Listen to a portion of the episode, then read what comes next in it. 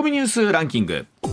時事問題から芸能スポーツまで突っ込まずにはいられない注目ニュースを独自ランキングで紹介、はい。ランキングを紹介する前にまずは芸能スポーツです、はい。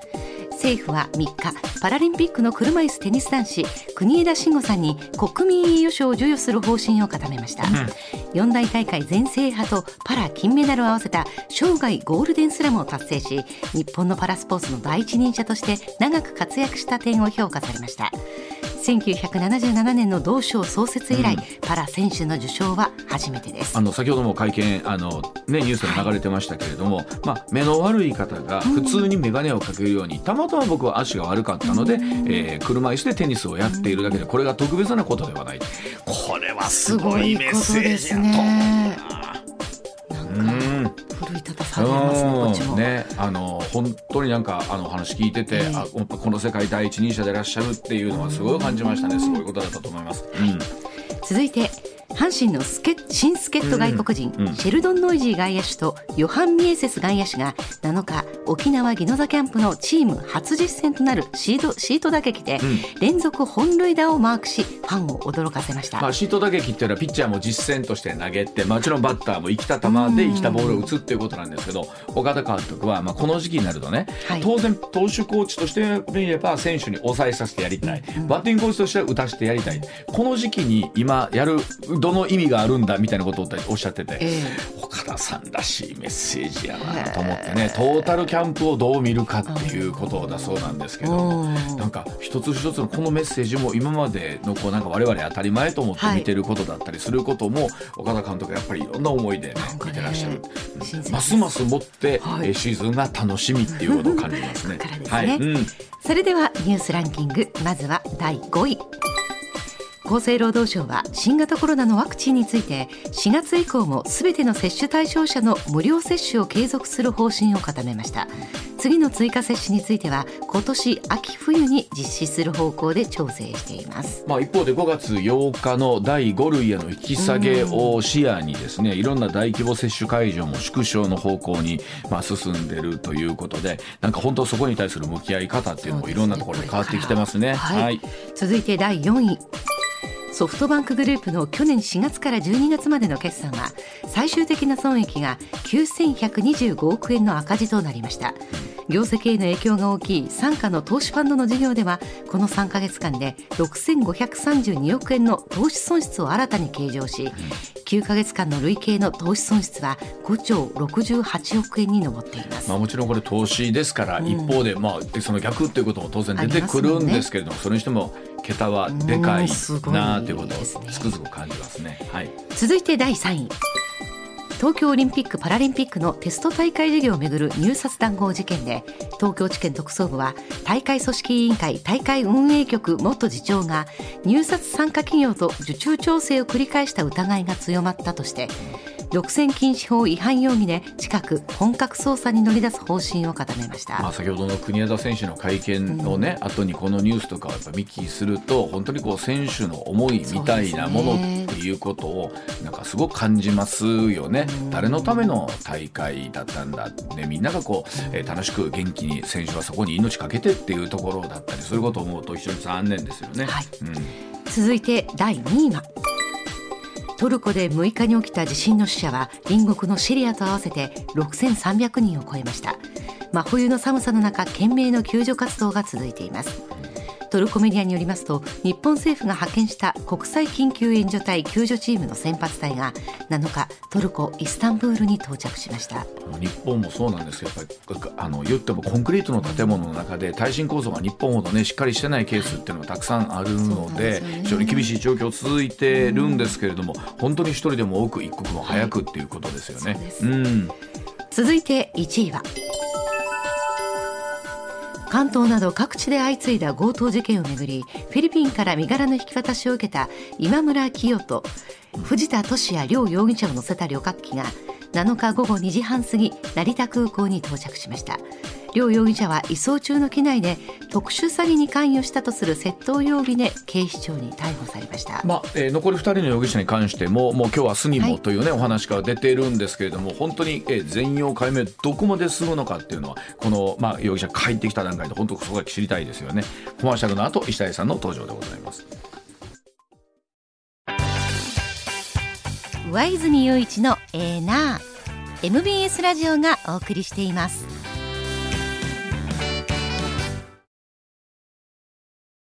時刻6時20まもなく7分になります。ここからは石田英さんでございます。石田さんおはようございます、はい、おはようございます。よろしくお願いします、はい、よろしくお願いします。まずはこちらからです。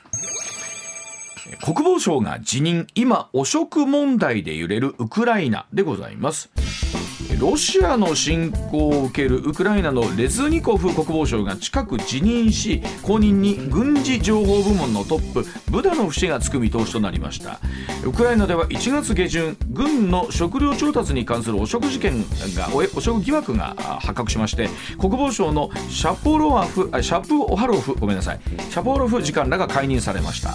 レズニコフ氏の辞任はこの問題での隕石とみられるということなんですが、まあ、戦況への直接的な影響はない模様なんですが、うん、ウクライナでこの汚職撲滅が進まないということが、ねうん、えー、分かってまいりました、まあ、このニュース、まあ、伝えこれ1月ぐらいからね、うん、結構いろんな政府の偉い人が汚職で、まあ、疑惑で捕まっていってるんですけども、まあ、例えば、まあ、いろんな国からさいろんな支援があるじゃないですか。確かにそうですよね。だからもう言うてみたらわ分からんなるわけですよね、うん、お金。まあ、もちろんちゃんとやってるとはいえね、うん、でその中で例えば弊社を作るお金を支援してもらった時に、ちょっとつまんでみるとか。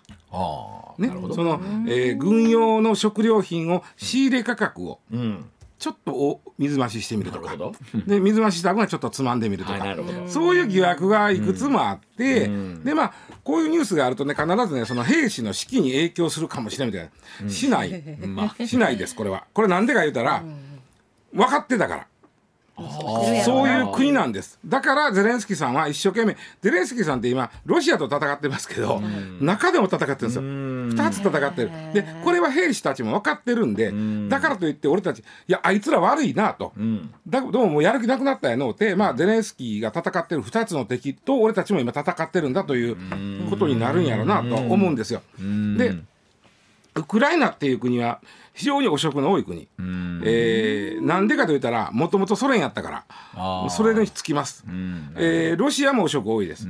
でソ連もあごめんなさい。ウクライナも多い。理由はもともと同じソ連やったから。体質としてあったってことだからやっぱりあの権力が集中してた名残ですね。あのー、まあウクライナ自身は31年前に独立宣言してますけども、うん、そのうん。それを独立して以来もね、ずっと公共事業とか、まあ、その、うん、そういうの政界もそうですけども汚職はずっと独立してやればずっと蔓延してた、うん、でこれは今言ったようにもともとソ連やったいうことでマフィアとの癒着です。あの僕はね1992、えー、年か3年かにソ連が崩壊してちょっと真梨のロシアに行った時に、うん、若い子はみんなマフィアになりたがってた。なりたがマフィアにももう第一今日本の男の子に聞いた YouTuber って言うでしょ、はいはい、それぐらい1位マフィアやってやつつまりそれだけ一番お金に近いってことなんでしょうね。であのーうん、なんていうかな暴力団というよりは、経済ヤクザみたいなイメージ。で実際ねあ。のー、ソ連からロシアになる体制が変わるってさ、うん、強烈な変化なわけやん。いやそうでしょう、うん、ね。だと思いますあのー、村上ファンドの村上さんの僕これ名言やと思ってるんですけど、うん、彼が言ってたのはお金の儲けのチャンスはルールが変わる時、ああなるほど。ルールが変わる時が一番お金儲けのチャンスですと、言ってて、だって共産主義がさある種民主主義に移行するってこんなルールの変更、ね、ないわけやんか、はい、でここです、まあ、ある種里い人はバーッとこう、うん、儲けに走る。そで、ね。うん、その時のおロシアの若い子も、うん、ヤクザになりたいんじゃなくて、この変化に乗じて金を儲けれる人になりたいという意味です、それがマフィアです、当時のマフィアすごくって、えー、もうすぐに例えばあベンツがの販売店ができたとしたら、来てね、ここにあるやつ全部って言うんです。へえ。車を車全部。全部。全部。そんなに儲かってたってこと？だってルール変わったんだもん。その時にもう先に手打ったものが全部儲けた、うんそうですよね。それがオルガルヒにつながったりはするんだけども、まあまあマフィアいっぱいおるんですよね。でえそういう政治家政治と市場にマフィアが近いから、すっごい癒着が起きてたわけ。であのそれでずっとみんな、まあ、まあ国民の人もまあうん不満あそれで言うとねあのお食堂ランキングっていうのがあるんですよ。まあはいはいこれあ後で言いますけどいまだに汚職はひどいですからねウクライナは。でもともとウクライナが独立した時はもともとソ連やったわけやから、めちゃくちゃ汚職が多かった。でこれを、えーまあ2014年だから何年前8年くらい前のデモで、やっとその民主化デモが、もうちょっともう、うちもさ、もうソ連が崩壊して、ね。ええ加減民主化しようよと、ん。なんか一部の人間がもうなんか汚職まみれやんこの国ってなって、デモが起きてで親ロシア派の政権が倒れるんです、うん。でゼレンスキーさんになる前にあと2代ぐらいあるんですよね。その人たちもだから一生懸命汚職撲滅に頑張ってきた、ででもねその時点では親ロシア派の政権が倒れた、っていうことは、ロシアが攻めてくるんです。うん。ああそうそりゃそうやわな、親ロシア派がある以上ロシアは攻めてこないけど、ね。親ロシア派が倒れてんやったら、うん。ここはあ今今もそうでも NATO に入るなみたいなこと言ってるうんあわけで、りますね。まあロシア派の人たちが住んでるエリア、クリミア半島のあの辺りとかは攻めてきたでしょ実際、で、えー取っちゃったでしょ、ん。勝手にね。そうですね。でそういうことがあるんで、まあ、軍事介入をどんどんしてくるとロシアが、クリミアとかにね。軍事介入どんどんしてくるんで西側からやっぱ今みたいに支援が当時当時からももらわないと、どんどんロシアが入ってくる、という状況がウクライナにあって、そのためにもね汚職はなくさなあかんっていうのが、うん。もう2014年くらいからずーっとみんなが思ってたことなんですよ。でもそう簡単そんなまあそりゃそうですよね。簡単にはなくなれへんということです実際にね。例えば反汚職機関を政府内に作ったり、例えば公金の使い方もちょっとシステム変えてみたりとかね、あと警察組織もそこも汚職やったから。そこも、えーかあの作り直してみたりとかして一生懸命やって。ほんでゼレンスキーさんはなんで？ゼレンスキーさんが選ばれた言うたらあの人元、えーコメディアンそうですね。もともとそうです、はい。ね、だからし民民衆っていうかあの国民は皆この人ならね、政治その癒着がないやろうとそのマフィアとかの、言うてもコメディアンやから。いやわかります。この人やったらその何もねこんなロシアと戦ってくれるとは思ってへんわけで、うんわあの時点であのこの人なら汚職と戦ってくれるやろうって選んだわけ。うん。であので彼は彼一生懸命やってきたんだけども何遍も言いますけどそう簡単に綺麗にはなくならん。だからついついなんかこの1年ねロシアの侵攻でこう善悪の構図みたいなところがすごくあって、そうそこそこのところで我々ウクライナっていうのは非常にクリーンな国のイメージで見てるんですけど、根本をたどるとこの問題はずっそとずっともともとソ連やったし。でところがまあ今はもちろんその武力による現状変更というところで世界中が支援を、そうそうするわけ世界から支援をもらうためにもこの汚職はなくさなあかんっていうのはもうみんなあのゼレンスキーさんはじめその、うんまともな人というかな、思ってることでやってるわけですよね。で何遍も言いますけどじゃあ一世のせいでなくすがそんな簡単なもんちゃう。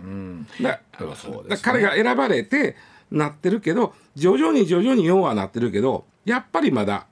昔のそういうことがくすぶっとる、だってマフィアはいまだにいっぱいおるわけやから、いっぱいおるわけやから、だからあのなんかこれだけねあの対ロシアに対して、く国を挙げて戦ってるイメージがある中で、こういうお話が出る出てくると、えもうそんなことしてるの？と思うけど実はもともとのベースはこここがスタートやったみたいなところもあるわけですね。で一生懸命やってる最中なんでこれ出たから言うて、もうこんな国に支援したらあかんとかじゃなくて、でうん。えーまあやってる最中やというのはまあ分かってあげなあかんのと。とゼレンスキー大統領も今石田さんおっしゃったように、まあ、もちろん対ロシアとの戦いありますけど、国内国内でそうですよ。こでもあの言っても人間ってできることって限られてるじゃない？一人なりで、うんうんうんすなんかすごい両面の戦い大変ね国内大変よ。大変でよ。本来なら対国外ところに全力集中したいじゃないですか、この状況だったら。そうそうそうそう。でもその支援してもらったお金をお金をね、うん。くすねたり、ん。物資横流ししよったり、うん。だっけやったらまだましやけど、武器横流しされるやつおるからね。マフィア武器欲しいから。そうか。ああ。でもやっぱりそうやって思うとなんか世の中の悪いことの根は立てない。なかなか立てないですね。今後もウクライナは汚職は出てくると思います。でもそれはだからあかんじゃなくてあぶり出してきてるというイメージでも見といてあげないと、ちょっと国民がかわいそうな気あがするもともとそのロシアのウクライナ侵攻があった時に、まあ僕らほらやっぱりちょっと離れているし、どういう現状なのかってあるんですけど、今お話聞いてると確かにもともとはロロシソ連領ででそこに反ロロシアが出てきて、なってくるとそれを対応したら別にそれは全然正当化するとかっていうんじゃなくって、考えるもともとの根本はそこですもんね。でもやっぱし、ウクライナとしては最終的に NATO に入りたいわけじゃない。NATO に入るためにはこの汚職はもっともっときれいにしないけない。そうですね。そこは分かってるから今やってる最中ということですね。であと汚職度ランキングっていうのがあるんですよ。ああさっきこれドイツの反汚職団体の国際 NGO、名前がねトランスペアレンシーインターナショナルというところが、毎年、えーこの国の汚職度は すごいいろんなデータからランクはいはい。うん。1位ほど綺麗です。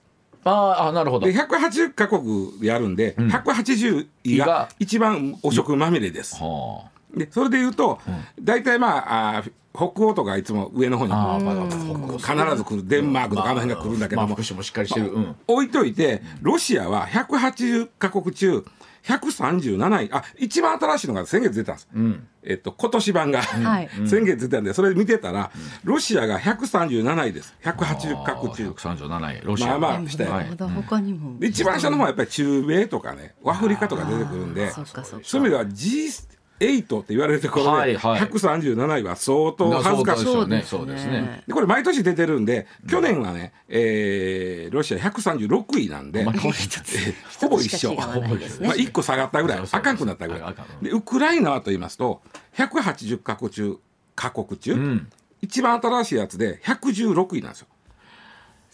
ああなるほど。とかまだまだまだまだ。半分までいってないってことですよね。去年は122位やったんで1年間で6ポイントかね改善した。改善してそれはどう捉えるかやから、そうやっぱりですね、まあ、頑張ってはんねんなああいうことと、あとあのーおお食堂ランキングでね変な話100点満点でこう、まあ、いろんな要素からうんまあね。うん。100点になったらお食堂ゼロなんですよ、ん。これはありません、まあそうどですね。の国もね。それはうん。100点満点はないけども、はいはえー100点満点でやるんですよね。でウクライナ今回33点なんです、それで、えー116位なんですよ、ん。ところが2013年つまり親ロシア派政権が倒れる前は、えー、33点が25点やったんです。つまりそこから言うと10年で8ポイントか改善したよなるほどな。この手のもん。も一気に60点とこにはならんじゃないですか。ならだかならちょっとずつならんだらまあ石田さん日本は？日本はねえっとねまあまあよくって、えーっとね、えー、18位。上から18番目。それでも18位か。や18位大したもんですよこれ。大したもんやアジアの中では大したもんですちなみにあのー、1位のはデンマークなんですよね、うん。で中国はね案案外っていうのはあかんかもしれんけど180カ国中65位なんで思ってるほど汚職ないそれねだってほら今もさフィリピンから移送されてるじゃない、えああいうのを見た時に、そらあの日本ってちゃんとしてるなって思いますよね。フィリピンだいぶしたって。だねえだってそらえお金渡してなんとか言うたら、そうやろ。ね収容所で携帯電話使って風呂入れるんですよ。そうやろ。ほんでなんかこうスイートルームみたいなとこ泊まれんねん問われるそれもう全然収容所だったりしないじゃない。お食いうレベルちゃうやんもう。それでいてなんかこんなことがあったら急にね、わ一斉にやるぞ言うて多分みんなお前が言うなと思ってるでしょうね、あの。そうでしあょうね。のチェック受けてる方もね。まあまあだだからフィリピンは結構汚職ひどいですよ。やっぱりアジアはねやっぱりひどいとこ多いですよね、まあ。東南アジアなんかはね。それで言うとまあなんだろうおおっしゃるように18日本の18位があこれは相当いいですよ。いい方だいいですよいい方ですはい。で日本の18に対してウクライナは116位、まだまだやねんけど、10年前とかに比べればだ、ちょっとずつ上がってあのマシになってる。でねあのーもともとね、あのーそもそもこのウクライナ侵攻始まる前からね、前からよ、アメリカなんかはもうヨーロッパなんかは全部そのもうちょっと汚職対策せよお前のとこと言うてたんです。まあうん。だからまあそういうもんです。でね、怖いのは、あのーうんマフィア、うん。に、えー武器が渡ることなんですよ。ね。うん、そうですね。今このどさくさで、今は使いません彼らは、平和が来た時にそれを例えばさらに例えばそうやな。あそうか。そういうややこしいやつらに流すとか、いうことだってテロリストとかね、考えられるやんか、ま、なんか聞いた話で、このウクライナのマフィアってあの、パーティー好きなんですよ。でパーティーしてるもの、そうパーティーってまた半端なパーティーちゃうですら、ごっつい家の庭でごっついパーティーするわけやん、ものすごい、その時に余興で、あのロケット弾撃つらしいですよ、えー。的に当てたろとか言って。はい。あかんやロケット花火じゃなくて。そうそうそう。まあだから最悪なのはね、こう戦後この供与した兵器の一部多くが行方不明になることなんですよ、あそこだけはちょっと汚職に絡めて確かに。注意しとかんと。あの今まあもちろん厳密に管理はしてるとは思うんですよ、伊佐さん言うようにそらこの機に乗じてっていうのはいつでもいくつの時でもあるでしょうから、旅ね、客機なんか簡単に撃ち落とす撃ち落とせるもん。そうですよね、で今多分あの1兆2兆とかレベルじゃないでしょうから数が足らんとか言うても、そう。そんなこともあるやろみたいなケースってこの状況だってありますもまあ、んね。一生懸命やってるとはいえね、やっぱり数合わんとか横流し兵器してんちゃうかいうのはあるんで、ちょっとこれは戦争終わってから怖いなという部分はあるんです。なるほどなだからあの、まあ、もちろんそのい一刻も早くこの戦況が落ち着くということなんでしょうけど、このお話が出てくるってことはもともとのそ成り立ちがっていう。そうそうそうそうそう。ねウクライナはその、決して丸々善ではないということなんあです。そうですね。わかりました。はい。では続いていきましょう。こちらです。6時42分回りました。鈴木宗男氏、オフレコの話が表に出るとは人間不信にもつながるとのコメントです。日本維新の会の鈴木宗男参議院議員は、自身のブログで岸田首相秘書官の新井正義氏がオフレコを前提にした記者団の非公式取材で、えー官邸で応じた際に LGBT など性的少数者同性婚に対する差別発言をして更迭されたことに言及しました。なぜオフレコが表に出るのか人権とかプライバシーがかかっている話が外に出るのは審議違反約束違反と思わないだろうかとしました。このオフレコ取材の問題についてさあまあ取材経験長い石田さんどんな風に感じているんでしょうか、えーもうこの問題が出た瞬間から、毎新聞が書いてはったんでうちが、まあ、これオフレコ破りで僕らの言い方するんですけどそうですね。オフレコ破りを、まあ、する経緯、まあ、どうしてこれを出したかという経緯を新聞に書いてはったんで、それはそれでまあああ書いたなと思ってて、でまずじゃあ僕オフレコって経験ないんですよ。あそう。あのね関西の記者はまず経験ないと思うねこれね、永田町。ななんかわかるな、なんですよね、そうですね。基本的に、はいはい。もちろんね、うん。僕らだって、ん。オフレコというよりは解禁っていうのがありますよ、この情報は今はそうですね。まだ言わんといてと、はいはい。うん。例えばもっと言うとおオフレコというよりはこれはどっちかというとしゅ日々の取材の中でオフレコってなんかど定義があってね、まず、えー発言者が、えー今から話すことをオフレコにしてもらえるんなら話します。うんオフレコっていうのはつまり書かない言わないうんであれば話します、でそれに対してそこにおる、まあ、記者クラブのイメージなんですよ、うん。そこにおる人たちが全員了解となって初めてそこでオフレコが成立するの、うん。一人でも俺は嫌や言うんやったらもうそれは成立しないし、うん。えー例えばね喋った後に「ごめん今のオフレコで」これもダメなんです、あダメだなああそうなんや。これもダメ。最初から今から喋ることはオフレコやでと。うん。で、その代わり、まあ、紳士協定なんでね。紳士協定ね。皆さんこう了解ねとなって喋るのがオフレコなんで、後からあいらんこと言うとあれオフレコはダメです、うん。こういうルールがあるんですよオフレコにも、うん。でこれはあんまり関西にはなくて関西は例えばうん例えば警察の取材とかで、まあ、夜回り、朝がけとか、まあ、いろんな中で、いいわゆる情報をもらうっていうことはあるわけやんか。はいでこれまだ書かんといていうのはあるわ。うん。うん。それなんでか言ったら例えば今書かれると犯人飛ぶとか。なるほど。そうですね、うん、まだ抑えてへんか、はい。今行動確認してる最中やから、今これ書かれたら飛ぶしなんて下手して自殺されたら困る、はい。はい書かんといて、これはねちょっとオフレコとは違う。うん。これちゃうでしょ。まあ言うたら国民の税えー生命、財産に。それとその喋る人と記者との対対の関係なんですよね、でオフレコっていうのは一対対の関係でやる取材、うん。記者クラブとかに、でこれをまあだからあんまり関西ないんですよね紳士協定なんでね、でただなんでそれを知りたいかって言うたらうーん例えば法案にしろ政策でも何でもいいんだけど永田町の場合はね、それが行われた経緯をなんでそれがそうなったかという経緯を知った上で、き取材を進めること進めし知らずに取材を進めることでは全然違うわけ。うん。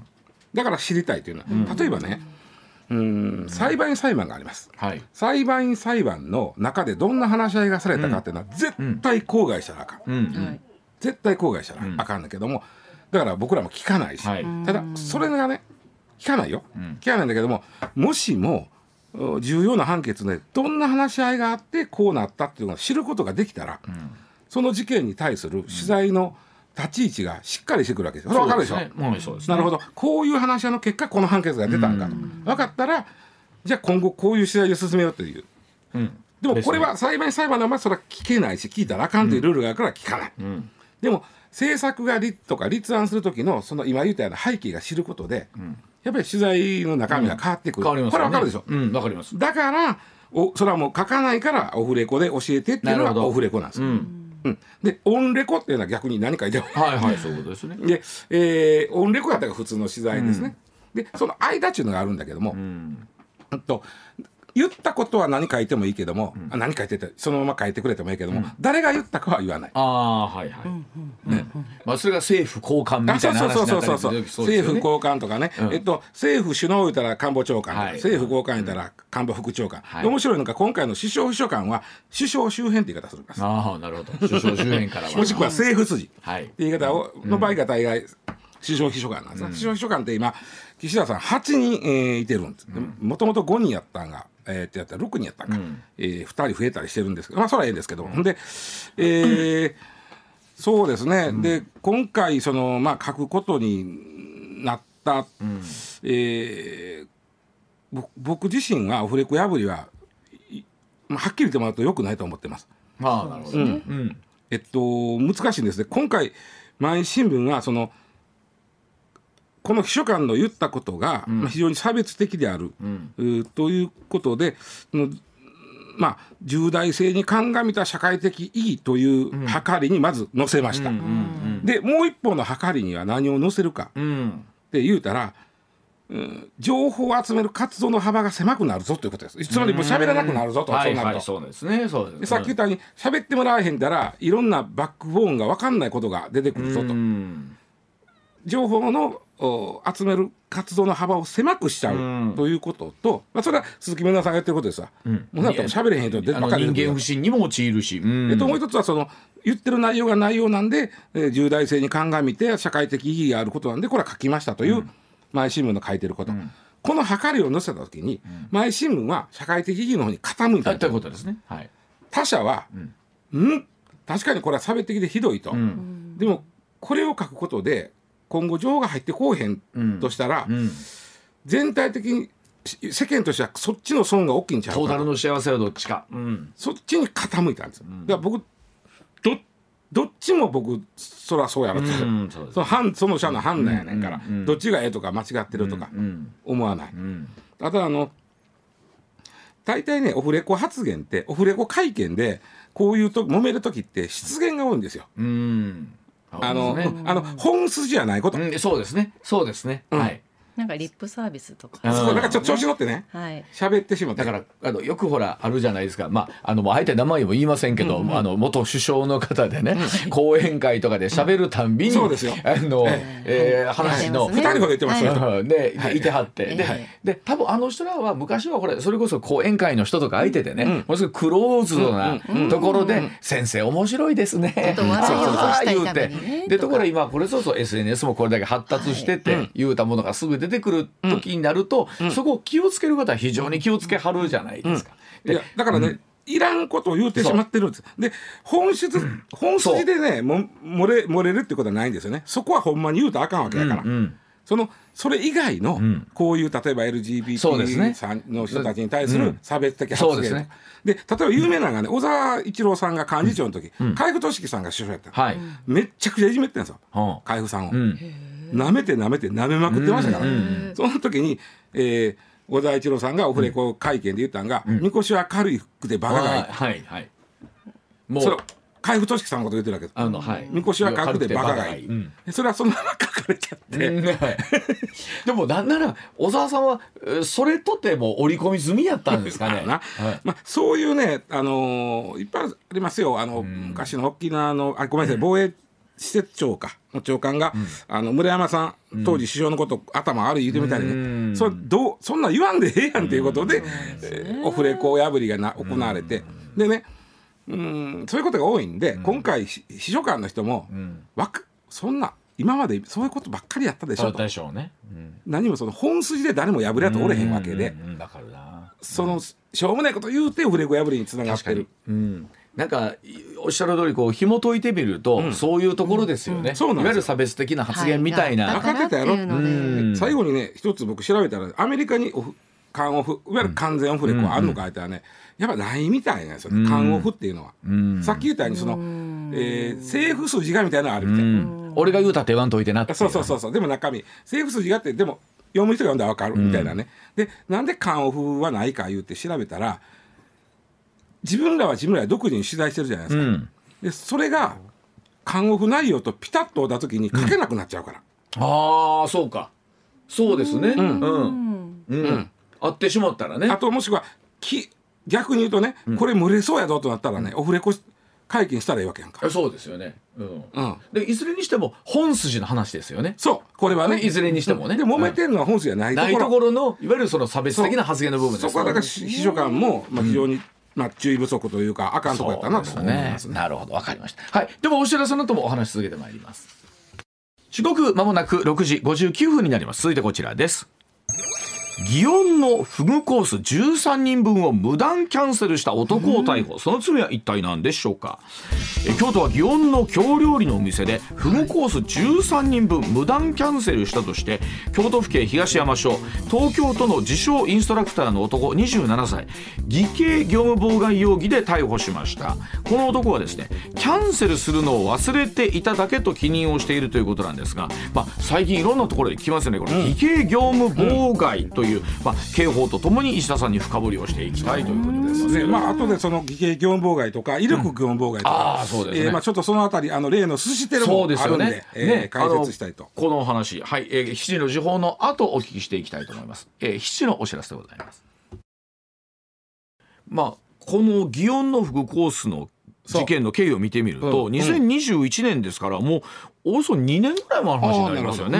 あーなるえーっとまあ祇園の京料理店に電話して他の店は断られたと、お宅しかもうないんですと頼んでその当日夜のフグコース1人1万3000円とまあまあのコースをですね、13人分予約したと、でも、えーで、えーお店はもちろん用意してたんですけれども、時間になっても来ないので連絡をつかないということで、署にまあ相談していたという。これあのポイントはね、その日夜のコースを予約したいことやと僕は思うんです。よ。はいはいはい。えというのはね、あの偽計まず偽計業務妨害まああそうそう。業務妨害は分かるんですよね、人のまあ商売の邪魔をすることなんですけど、偽計っていうのはまあ嘘をつく、まあ騙す。騙す。うん。策略、まあ策略を講じるにしときましょうか、一番分かりやすいから。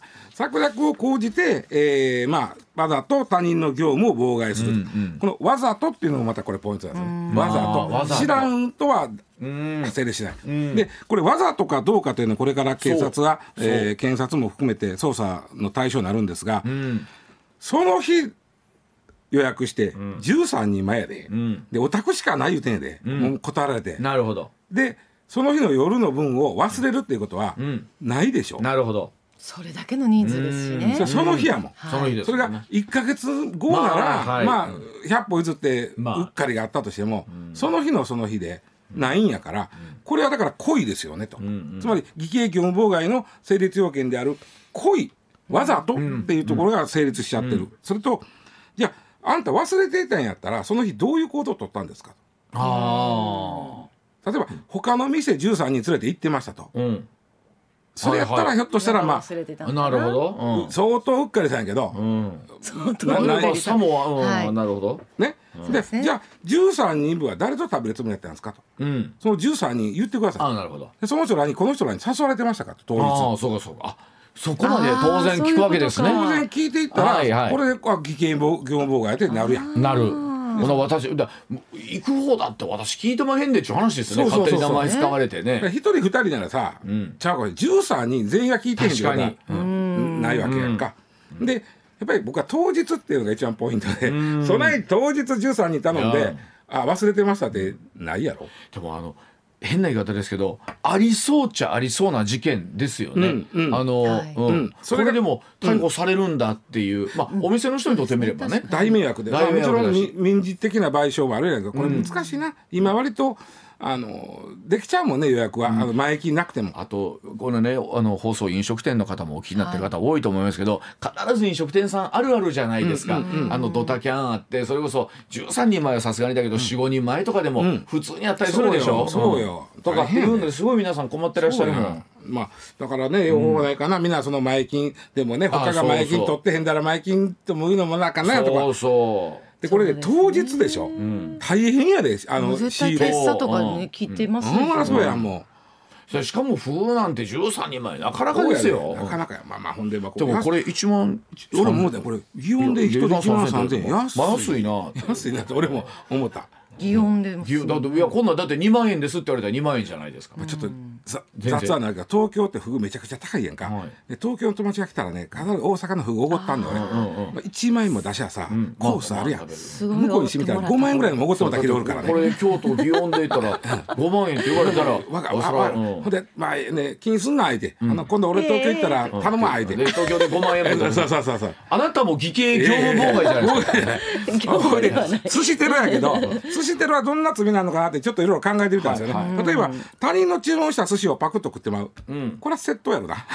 あまあ厳密に払えへんねんから本人は金が、まあそうですね。もしくは詐欺かな。で、あと他のあのどういうか指に唾つけて回ってるやつペチャッとされよったやん、うんこれは業務妨害というよりは器物損壊かもしれん、あ規模あそうですか。えー器物商損壊かもしれん。品をうん、だって使えなくしたん。だ使えなくしたで醤油差しをペロッと舐めるとかあとあの、うん、他人が頼んだやつを大量にそこにわさび乗っけるとうんあかる。これは難しい。器物損醤油差しは器物損壊にはなれんでもねあろたらええって言われるしまうからだからこれこそあのこれはね威力業務妨害になるんですね。威力威力。ああのあ罪は偽計業務妨害も威力業務妨害も罪は全く一緒。3年以下の懲役なんで全く一緒なんですけど、あの威力って場合は何も暴力だけやので、嫌がらせも入ってるんで、そういう意味ではえ嫌がらせで人の業務を妨害するのは威力業務妨害なので、そのう醤油差しペロッと舐めて、店のね、あれを邪魔商売邪魔したらやったら威力業務妨害、で面白いのは僕ねずっと思っててじゃあ偽計業務妨害にはならんのかと。うん。偽計業務妨害になるとしたら、いそれをやったやつやのうて、やったやつを取って、はい。それを SNS に流したやつですよ。ああなるほど。そっちが。そっちの方が。SNS に流すという計りごとであの商売の邪魔をしたということになるんでこっちは偽計業務妨害になるかもしれない。ただ罪一緒ですよ。これ例えば石田さんこの祇園のフグコースの方になると、これはどんな風になっていくそうなんですか裁判とかなってみたら、まあこれ本人がこんだけ白切ってるからどうしようもないから逮捕してんやろうけど、まあ僕がん。弁護士さんやったらまず全額賠償して、まあ、やったらちょっと多めに賠償してくださあい、でそっからですよ話は。あなるほどそしたらまああの、まあちょっとなるほど。ね、うん。分けてもらえるか、うん。まあ少なくとも執行猶予はつくやろうから。なるほど、でもこれをかたくなに俺やってないと言い続けると、わし忘れとったんじゃ相手も、ん。それはもう今言ったような捜査をされて、ええ。うん。なんなんの何の恨みがあったんとなる。となると心証も良くないですもんね。そうそうそうそうそう。まあでもほんまあの今年あの言ってたんですけどその寿司テロという言葉自体が、本当は良くないんでしょうけどなんか一つのね、社会を笑わす言葉としてなんか流行語的なものになっちゃうのはこれはこれで。またなんかね、ん。あの牛丼のさ見た？そうそうなんか生姜。牛丼の生姜箸でバクバク食ってるとかさ、あの突っ込んで自分でそうそう。また突っ込んで。やめてほしいです。みんなのものですよ、ね。それも全部あの業務妨害ですから。はい、です。はい